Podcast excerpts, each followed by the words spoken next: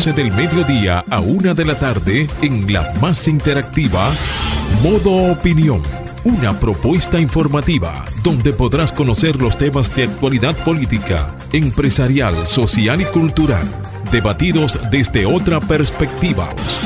Modo Opinión, una propuesta informativa diferente.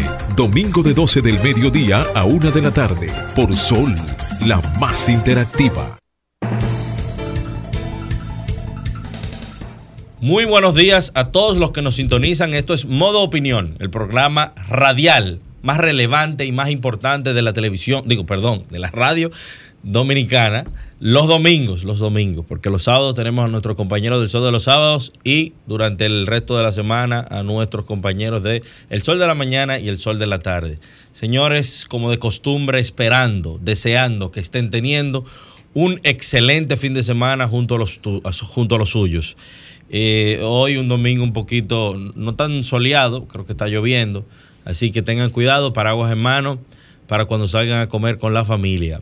Eh, saludar a nuestra productora Marcio Taño, a nuestro, en producción está un compañero que se llama Joel hoy, en sustitución de Franklin Tiburcio, Fernando Quesada tras las cámaras, y eh, saludar a mi compañera de panel, Julia Muñoz Alegre. Muy colorida hoy, ¿eh? Dime, cuéntame, ¿cómo te va? Amanecí feliz, enamorada. ¿Enamorada de qué? La vida. Ah, eso está positivo.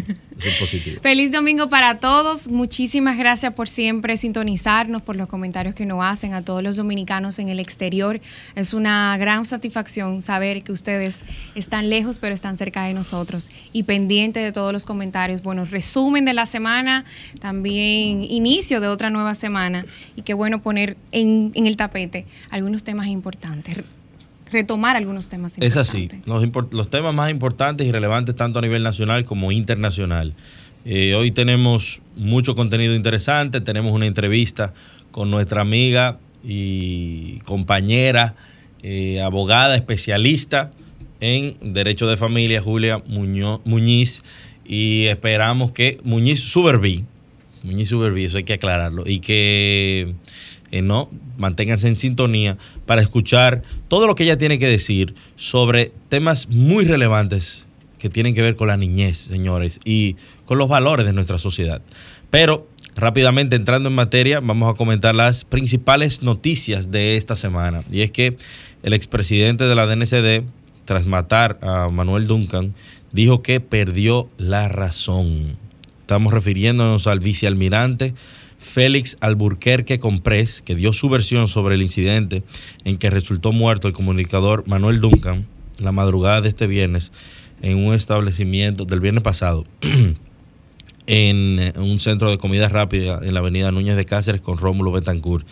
Eh, Alburquerque Comprés se entregó a la justicia. Eh, Después de dos días que lo estaban buscando. O sea, no, no fue que fue voluntariamente.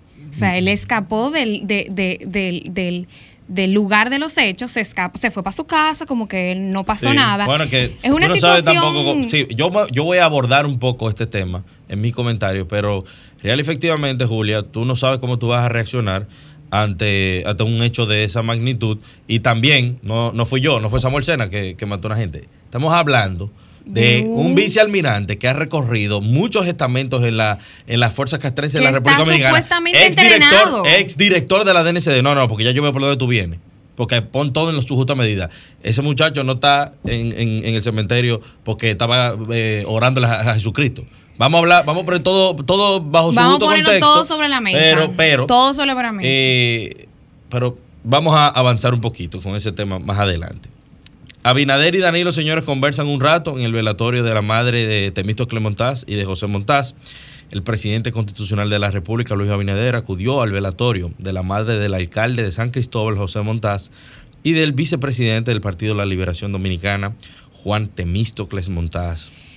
Durante su visita a la funeraria La Esperanza en San Cristóbal, el mandatario coincidió con el expresidente dominicano Danilo Medina, con quien conversó por aproximadamente media hora. Se desconocen cuáles son los temas que trataron en su charla. Abinader, quien viajó a San Cristóbal como parte de su agenda presidencial del fin de semana, estuvo acompañado de el embajador de la República Dominicana en Italia, don Tony Raful, y el actual ministro de Turismo, David Collado. Asimismo, el Ministerio de Economía informa ejecución de la inversión pública fue de 27 millones 131. ¿Cierto? Espérate que no lo veo bien, eh, Samuel. 27 millones. 131 mil. No, 27 mil millones. Dice, 27 mil millones 131 en el primer semestre del 2022, lo que supone un incremento de un 138.2% respecto al mismo periodo en el 2021 y se ubica en torno al promedio histórico ejecutado desde el 2017 al 2022. Esta información está contenida en el informe de rendición de cuentas de inversión pública de enero-junio 2022, el cual precisa que al analizar la ejecución respecto a lo programado para el año, se observa que en el porcentaje de ejecución para el primer semestre del 2022 fue de un 35.1% mayor que en el 2021, en el cual se ejecutó un 12% del monto programado. Eh, es importante rendir cuentas y presentar estos números a la sociedad. También es importante pues destacar eh, todas las acciones y las iniciativas que están pues realizando a través de las diferentes instituciones para la administración de los gastos, la ejecución de proyectos significativos. Eh, también hacen, bueno, en ese informe habla también un poco del Ministerio de Obras Públicas y Comunicaciones, también del Instituto Nacional de Aguas Potable y Alcantarillado INAPA, también del, del MIBET, el nuevo Ministerio de Vivienda y Edificaciones, en sí que ha sido bueno, también el, alto vamos a decir, el, auto, el, aumento de los precios, también el, tema de la inflación, de los servicios, también ha sido parte de, esta proyección que se ha visto bastante alta. En otro orden, señores, es una noticia que nos llena de mucha tristeza a los que pudimos o a, los que les estábamos dando seguimiento a la labor y la gestión que venía haciendo don Orlando Jorge Mera, haya muerta a la manatí Juanita en el río La Isabela. Fue hallada muerta la tarde del pasado sábado. Juanita, la manatí que junto a Pepe y Lupita fueron liberadas en diciembre del 2020 por el Ministerio de Medio Ambiente y Recursos Naturales a su hábitat natural.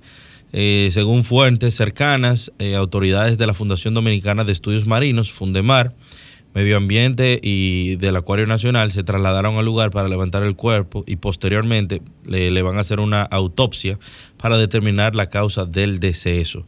Muy lamentable esto. Sabemos, señores, que los manatí son una especie en peligro de extinción, que nosotros tenemos que, como sociedad, eh, estar conscientes, protegerlas, cuidarlas. Eh, lamentable después de tanto esfuerzo. Digo, estoy asumiendo que quizá alguien le hizo algo malo, pero habrá que ver. La autopsia definirá, dirá qué realmente le ocurrió a eh, Juanita.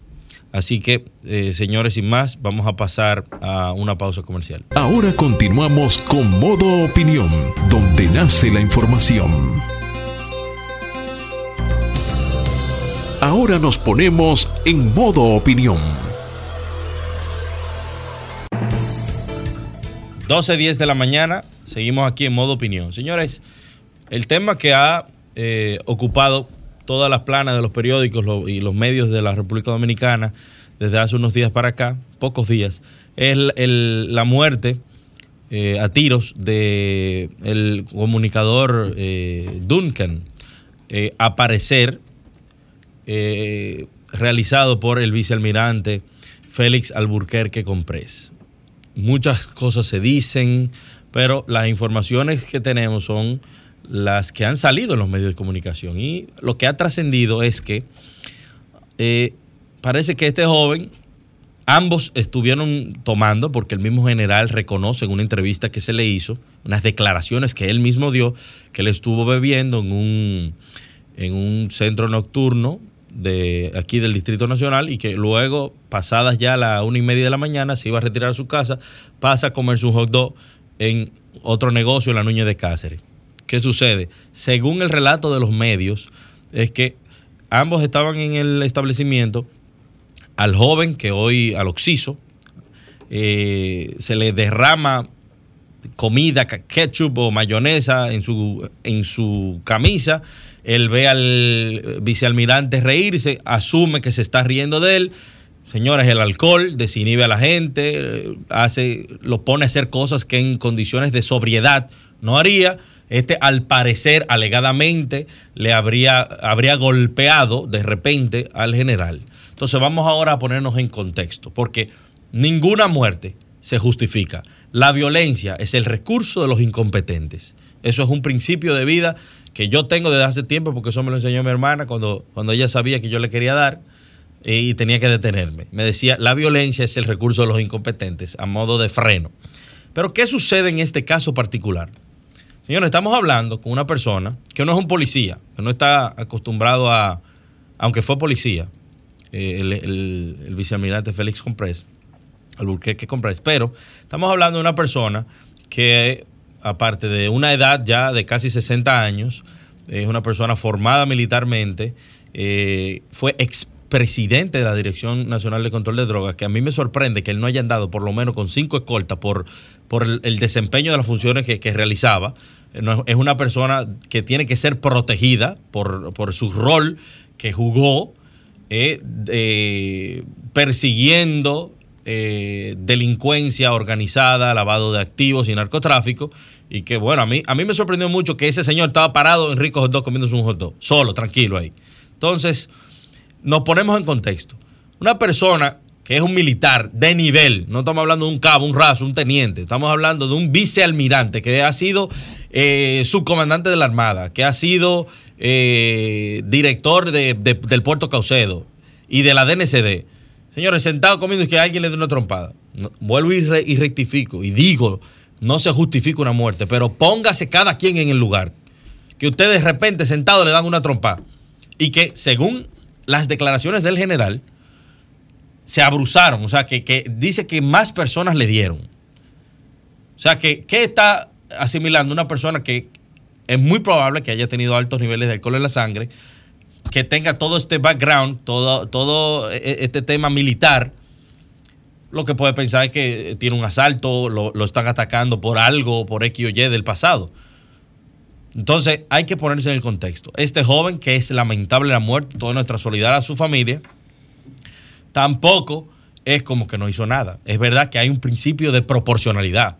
Quizás en mi caso, yo lo que me hubiese abruzado y, y me hubiese dado golpe hasta más no poder. Pero créanme, créanme, que por más pacífico que usted sea, usted no se queda como un zángano. Que ah, me dieron una trompa, una señora trompa, porque yo vi la cara y los videos del general. Está hinchado. Eso no es que, que fue una galletica de una Santa eso no Paloma. justifica nada. No estoy hablando de justificar la muerte. Ahora bien, a mí me lo hacen y yo, gracias a Dios, no ando armado, pero hasta con una silla le doy. Yo no me quedo dado, eso, eso, eso hay que tenerlo claro, porque es una falta de respeto. Ahora todo se quiere vincular, eh, que al general, eh, es verdad, y va a Mira. tener que pagar, perdón, que mi comentario, va a tener que pagar las consecuencias de sus acciones. ¿eh? Cometió un homicidio contra una persona. Y en derecho hay un principio de proporcionalidad. El- si, si usted le dieron golpe, le dieron ataque con un palo, usted no le pudo haber dado tres tiros a una, a una persona. Él mismo lo dice, se me fue la cabeza. Pero hay que ponerse en el contexto. A cualquiera se le puede ir la cabeza, señores, ante una situación como esa. No queramos ahora ser los más papas. Póngase cada quien en la posición que le toca. Si esa persona, si ese joven no hubiese, no le hubiese dado, no hubiese trabajado, eh, el, ego no lo hubiese trabajado, porque es un tema de ego, que una gente se ría de algo que te pasó. En el caso de que eso fuera así, en el caso de que eso fuera así, porque para que también el alcohol, señora, hace su trabajo. Hoy, hoy, él estaría disfrutando de su hijo y de su familia. Sin problema. Es muy probable que hubiese estado todo tranquilo. Pero las cosas pasan, lamentablemente, y las lecciones deben ser aprendidas. Yo particularmente, aunque dije hace dos minutos que si a mí me hacen eso, yo me embrujo con quien sea, que es una realidad, he venido hablando en varios comentarios de la violencia que hay en República Dominicana. Aquí usted sale a la 27 con Churchill y alguien le roza su carro y fácilmente le dan un tiro. Pero no obstante eso, hoy sale en los medios de comunicación que cuatro hubo cuatro víctimas mortales en, en los Alcarrizos perpetrado por eh, la pareja sentimental de una persona que mató a su esposa, a la suegra y a, a- a- a- La eh, cuñada. a la cuñada y hirió también, y creo que también hay, hay una niña que creo que murió. Cuatro- Son cuatro. Pero, no, pero también eh, en la autopista Duarte hay un audio de una joven que murió a la una y media de la mañana de hoy porque su novio le metió una puñalada en, en la, en el cuello. Y el audio es, ayúdenme, me estoy muriendo. Entonces, ¿qué es lo que pasa? Que aquí hay altos niveles de, eh, de violencia que pueden ser por diferentes temas. Sí, la pandemia desarrolló y, exponenció muchos problemas de salud mental, que también lo hemos venido hablando. Eh, hay temas de, eh, de formación en hogar, que también lo hemos hablado, los valores, pero también hay demasiada gente loca. Hay demasiada gente loca en la calle que cree que también que no hay consecuencias de las acciones. Toda acción tiene una reacción, tiene una consecuencia. Usted tampoco puede pretender que usted va a andar por la vida haciendo lo que le dé la gana y que no va a haber una consecuencia. Hay gente más loca que usted en la calle que lo puede mandar bien lejos. Y esos son el tipo de cosas que estamos viendo. Pero el mensaje tiene que ser a reflexionar sobre la base de que tenemos que volver a los valores, a, eh, al amor y a controlar nuestras emociones, a tener dominio propio. Yo particularmente digo, yo, yo casi no salgo a la calle. A mí difícil me pueden ver en una discoteca, porque esos son los lugares donde el alcohol eh, está preponderante y donde las situaciones se pueden dar. Y yo tengo un niño pequeño y yo no me quiero desgraciar mi vida, porque yo me conozco y sé que ante una agresión o una agresión a una persona que anda conmigo, un amigo mío, o a mi esposa o a alguna amiga mía, la cosa no se va a quedar así. Porque también es eso. Los padres que están criando muchachos a la brigandina, haga lo que usted quiera, que a los 18 y 20 años andan en carros robándose vehículos, chocando gente, haciendo lo que da la gana, armando lío en discoteca, dando botellazos, creen que eso no va a pasar. Que no, que eso, que mi hijo, eso es un enfrentamiento. Le pueden matar a su hijo, verdugo. ¿Por qué? Porque usted a tiempo no le enseñó a su hijo a, a controlarse, a tener dominio propio. Es cuanto, Joel.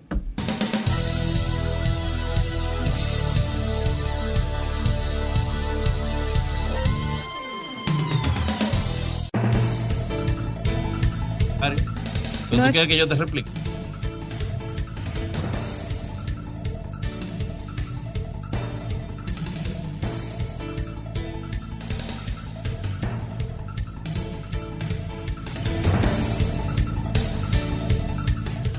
Doce diecinueve de la tarde, seguimos aquí en modo opinión y ahora los comentarios de Julia Muñoz Alegre.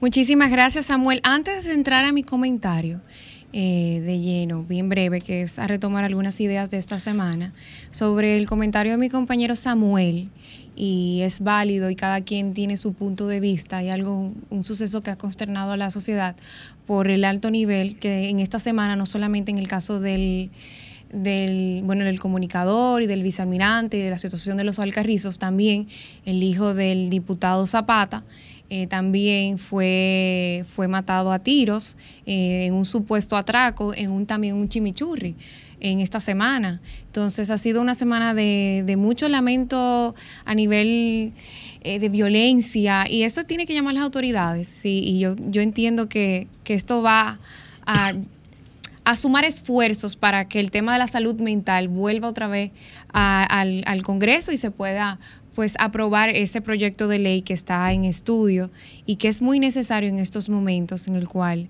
eh, como dijo nuestra doctora, ¿cómo que se llamaba Samuel, la doctora que vino? La especialista. La especialista. Que es la mujer seguridad. Mujer seguridad. Nos estamos Carolina matando Ramírez. entre nosotros mismos y eso tiene que llamarnos a todos la atención.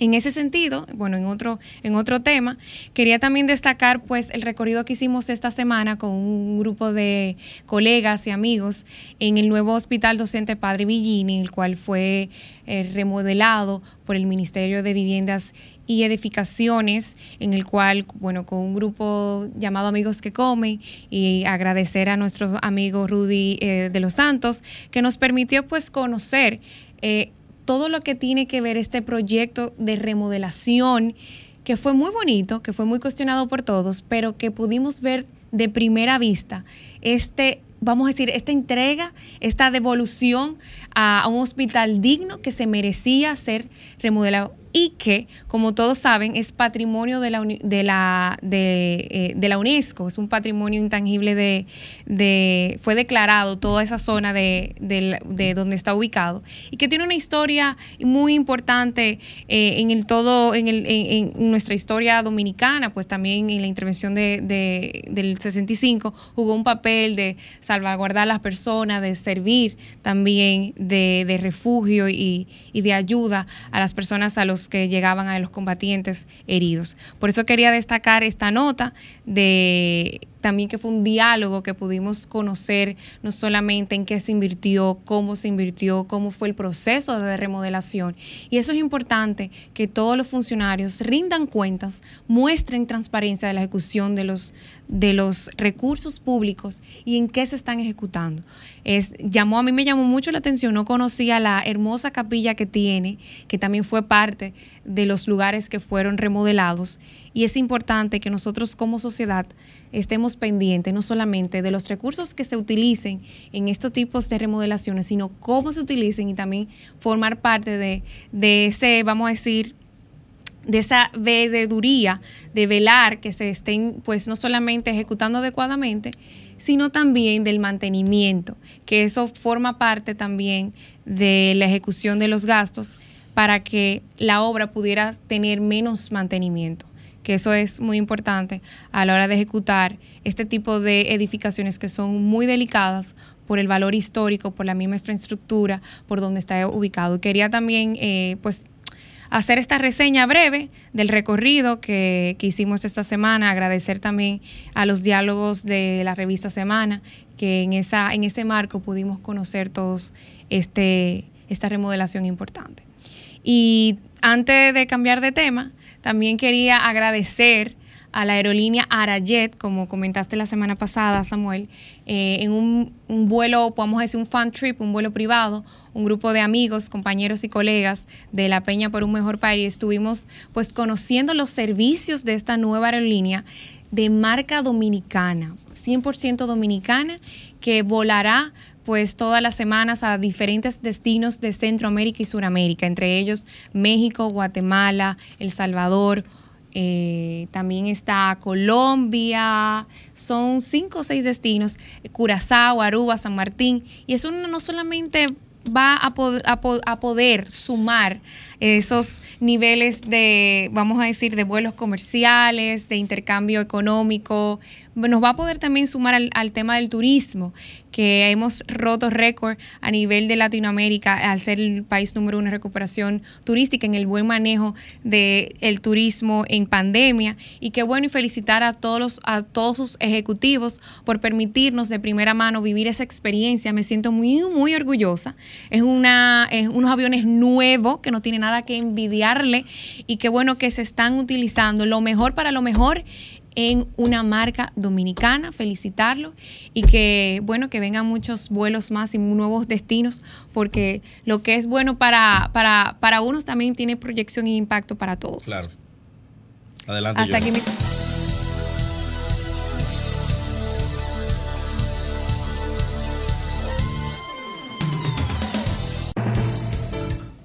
12 y 25. Señores, otro tema que quiero eh, resaltar es que como directivo del Consejo de Desarrollo Económico y Social de Santo Domingo, eh, realizamos una visita el viernes, gracias a, precisamente gracias a la invitación del vicerrector del Instituto Técnico Superior Comunitario, el Community College de San Luis, eh, Carlos Mendieta. Pudimos nosotros, varios directivos del CODES, recorrer el recinto. Señores, yo creo que poca gente sabe la capacidad que tiene ese, eh, esa casa de estudios técnicos. Nosotros que hemos recorrido muchos lugares, que conocemos muchas de las importantes obras que hay en, en la República Dominicana, desconocíamos el importante espacio de aprendizaje que representa el ITSC. Señores, aproximadamente 5.000 estudiantes, según los datos que tenemos. Una carrera técnica, oigan bien, se paga en su totalidad con 3.500 pesos. 3.500 pesos. ¿Cómo fue? Una carrera técnica completa en hotelería, en metalmecánica. Yo, yo, yo, yo les, yo les ¿Y voy a dónde es decir. eso? En San Luis. Yo les voy a decir que eh, el catálogo de carreras que se tienen ahí. Se puede hacer un técnico superior en higiene dental, en mecánica dental, en imágenes médicas, en enfermería, en gastronomía, en sistemas de información turística, en gestión de alojamiento turístico, en empresas de intermediación turística, panadería y repostería, tecnología de manufactura, logística y carreras técnicas en las categorías industrial, artes, construcción, informática y electromecánica. 3.500 pesos una carrera de dos años y medio a tres años. El que no quiere estudiar hoy es porque simplemente no quiere. No quiere. Nosotros vimos las instalaciones que tienen e incluyen, desde el punto de vista artístico, un, un pequeño como anfiteatro, pero también tienen hasta una emisora de radio, que creo que las licencias ya eh, o las tienen o, o están pendientes de tenerlas. Pero el nivel de formación que nosotros pudimos ver ahí es increíble y eso nosotros se lo decíamos a, a sus a los principales directivos de- del ITCC. Hay que cacarearlo. Es increíble el trabajo social y de desarrollo que se está haciendo desde el ITCC. De hecho, nosotros entendemos que eso se tiene que hacer a nivel provincial, por lo menos. Eso no tiene para nada que envidiarle a la Universidad Autónoma de Santo Domingo. Quiero que sepan que en el ITCC hay un límite de tiempo para que usted se gradúe. Hay un límite de tiempo. Usted no puede durar 10 años como la UAS para graduarse de una carrera. Hay estrictas normas, eh, áreas de esparcimiento para, para los estudiantes muy eh, bien atendidas. La comida que se vende ahí, que me la comí yo el viernes, yo comí de allá, 40 pesos a los estudiantes y a 100 pesos a los empleados del ITCC. Gracias a Dios que a nosotros no la brindaron. Pero, pero lo que digo es que lo que se está haciendo ahí tiene que ser resaltado. No todo es malas noticias, así que nosotros felicitamos a todo aquel que haya contribuido para la creación y el sostenimiento de, eh, del ITCC. Sabemos que ahora eh, el gobierno le aumentó un poco el presupuesto, pero también nosotros desde el CODES vamos a estar haciendo importantes cosas con el ITCC y con gran parte de esos estudiantes. Adelante, Joel.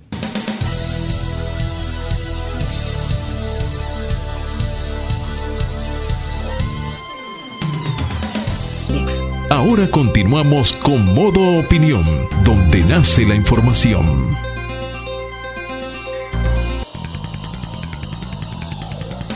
Modo Opinión presenta la entrevista.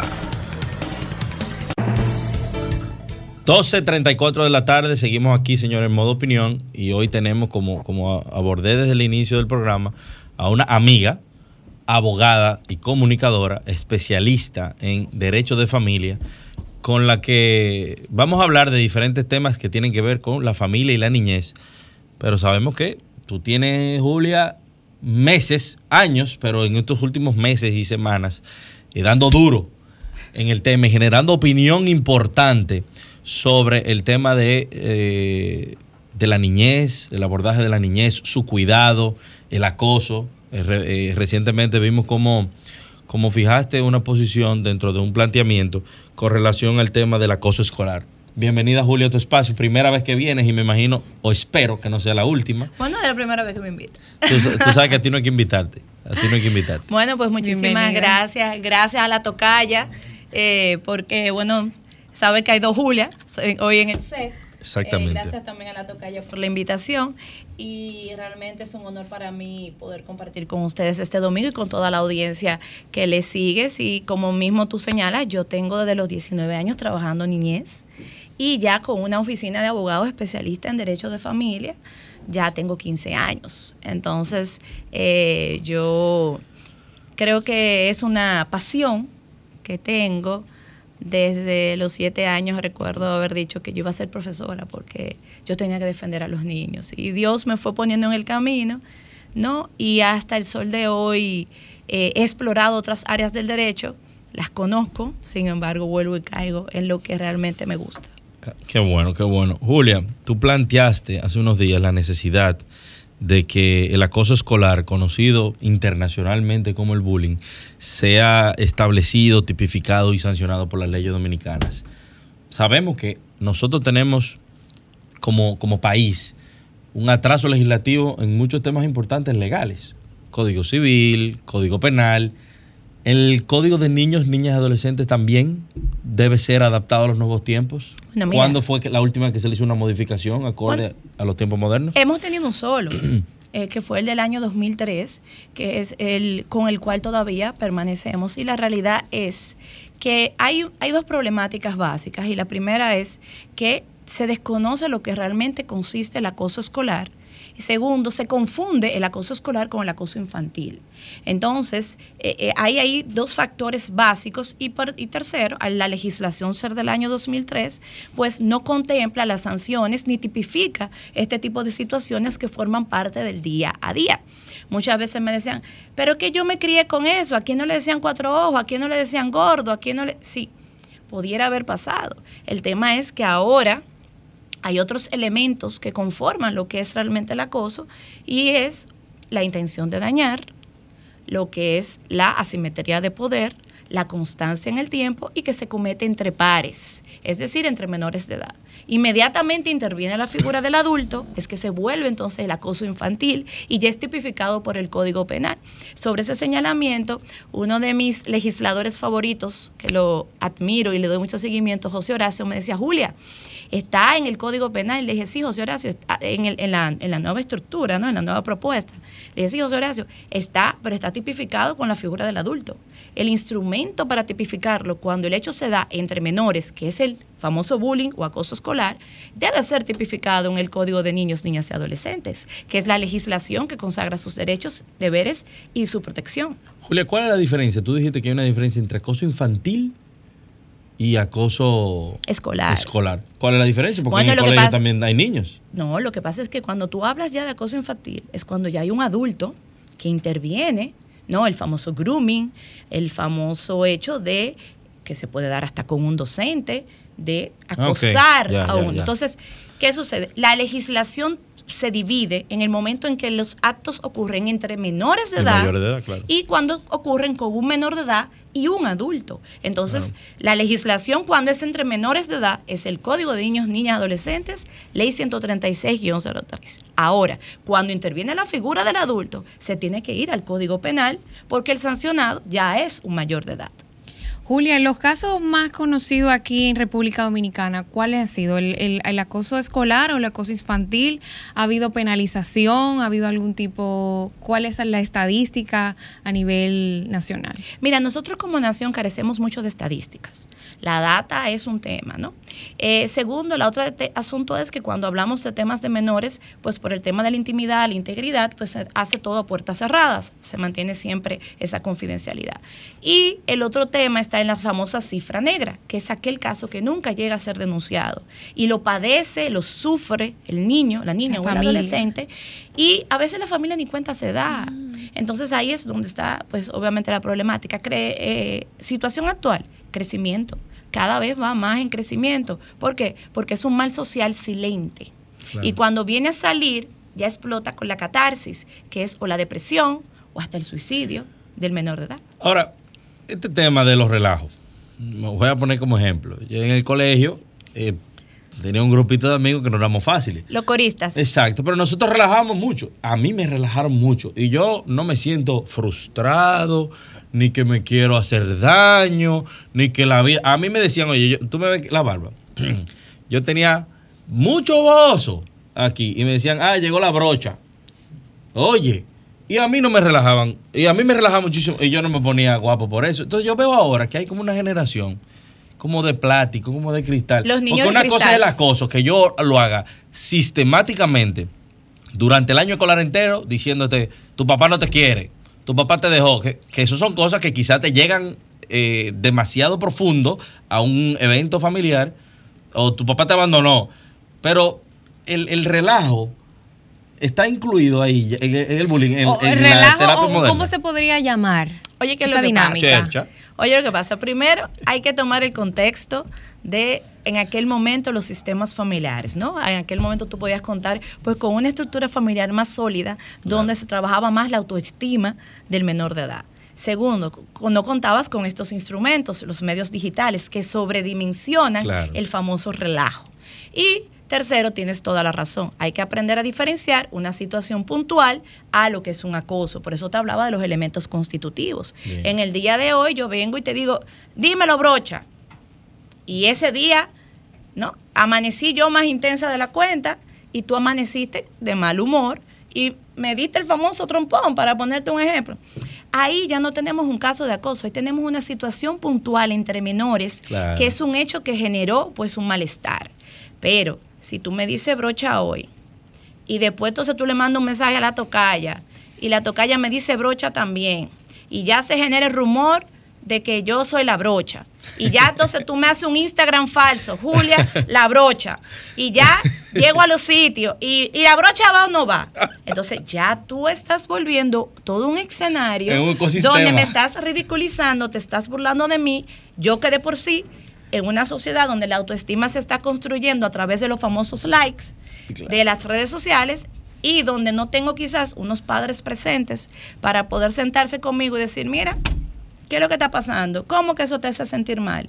Y poder entonces robustecer la autoestima, pues entonces son escenarios distintos. Compararlo en las épocas que vivimos, pues ahí es donde marca pues un factor diferenciador. Pero sí es cierto, hay que saber lo que es acoso y lo que es una situación puntual entre menores natural que se puede dar en cualquier momento.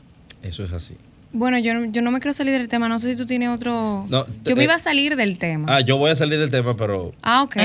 bueno, yo me voy a- y en el, en el caso de las de, eh, del, del área laboral, cuando se vuelve constante, cuando ya hay una dinámica en el cual es repetitiva, es intensa, incluyen muchas eh, acciones ya de, de degradarte como persona, de, de ponerte en una posición en la cual involucra a otros actores también de la misma dinámica laboral. ¿Cómo se llamaría Pero eso no es. eh, Ese es el acoso- famoso mobbing. Pero eso no es acoso ese- infantil. eso no es infantil. No, no, por eso, ella- por eso ella es que me quería salir, dije, voy a salirme del tema, no sé si tú bien. te querías salir... eh, eh, No, yo iba a seguir hablando del tema. No, pero para cerrarle el tema ahí a la tocaya, mira, te cuento. eh, ahí hay un factor importante que hay que tomar en consideración y es que es un tema de respeto. El respeto se ha perdido mucho.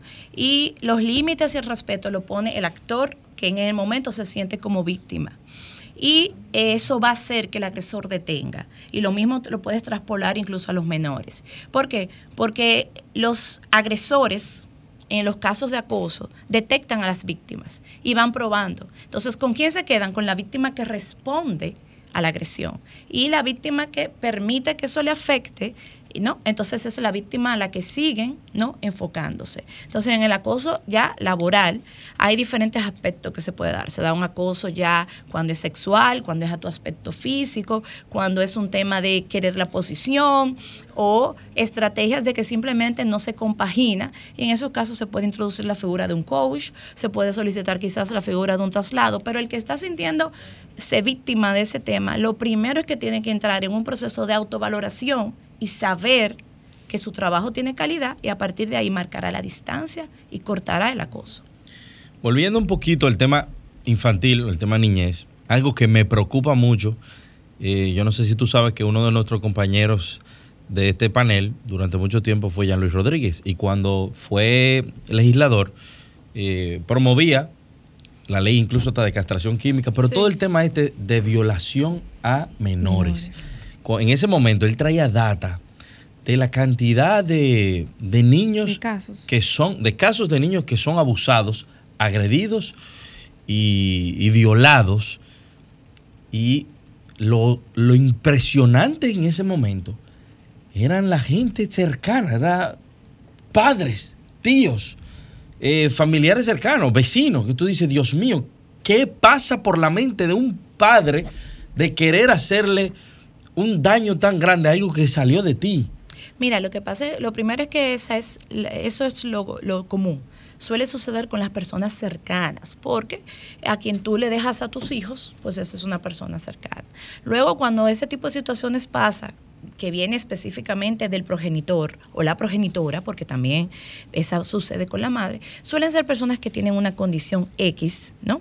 Eh, psicológica, que hay que trabajarla y que no se puede entonces autocontrolar. No es ya un tema 100% que eh, sea voluntario. Eso no lo exonera de responsabilidad, pero suele ser o que han venido de, un círculo donde en su casa habían sido también víctimas de esto, o puede ser que tengan un, tema de un tipo de, patología. Una vez yo vi un reportaje del tema de los pedófilos y ahí se explicaba que ellos, eh, casos de ellos mismos relatando la situación, decían, es que lo sentimos. O sea, lo que me llama la atención, lo que me excita sexualmente es eh, el cuerpo no desarrollado de un menor de edad. Y ellos mismos no se entendían.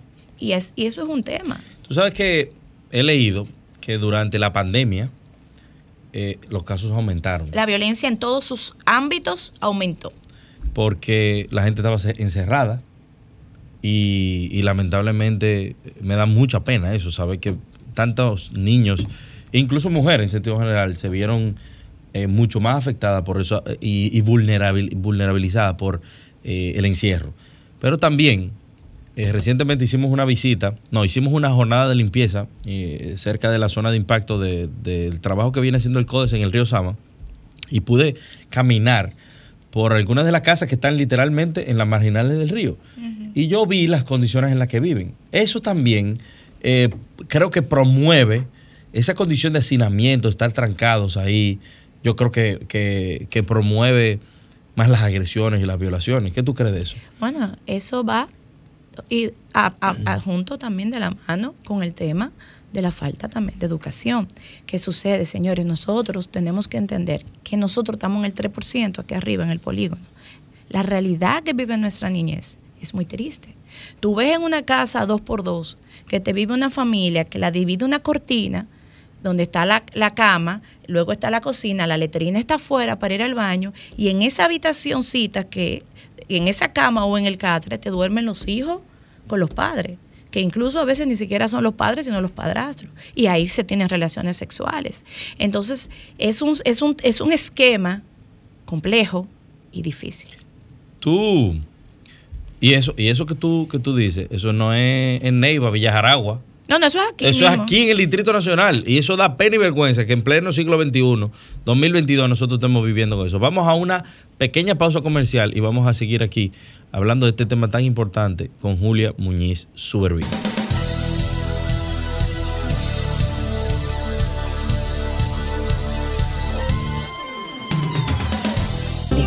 Ahora continuamos con Modo Opinión, donde nace la información.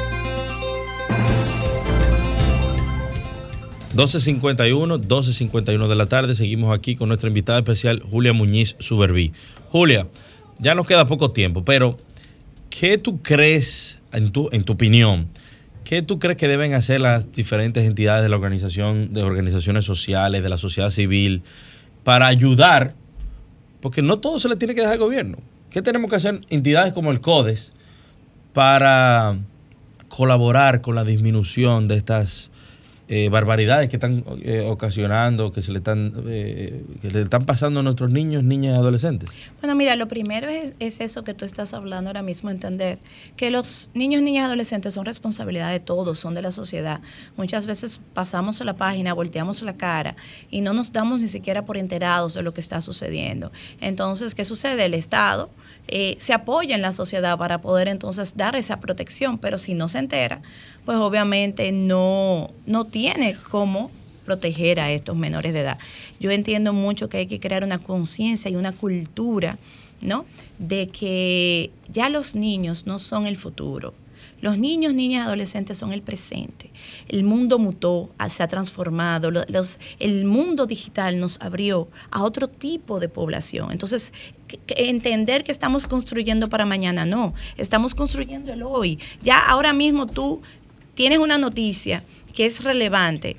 Y ahorita en una hora puede ser que ya esa noticia ya no sea relevante y el mismo menor de edad tenga más dominio incluso que tú, que has estado en este momento del contenido de lo que ha pasado. Entonces, acabar de entender que hay que romper constructos como que el muchacho no es gente, cuando son sujetos de pleno derecho y darles el respeto y el valor en todos sus espacios. Es así. Julio, tú tienes una pregunta breve. No, breve. Antes de salir, ¿cómo el padre o la madre puede ayudar a identificar esos, vamos a decir, ese, el, el, acoso escolar? O sea, ¿cómo puede intervenir a ayudar a ese niño o esa menor? Mira, lo que pasa es que lo básico es que tú tienes que tener tiempo y dedicarte a observar a tu hijo. Y una buena comunicación con ellos. Exactamente. Y observarlo ¿Por qué? Porque el niño que está siendo víctima o agresor, porque recuerden que claro. el agresor también tiene un tema, se va, va cambiando su forma de comportarse, su manejo.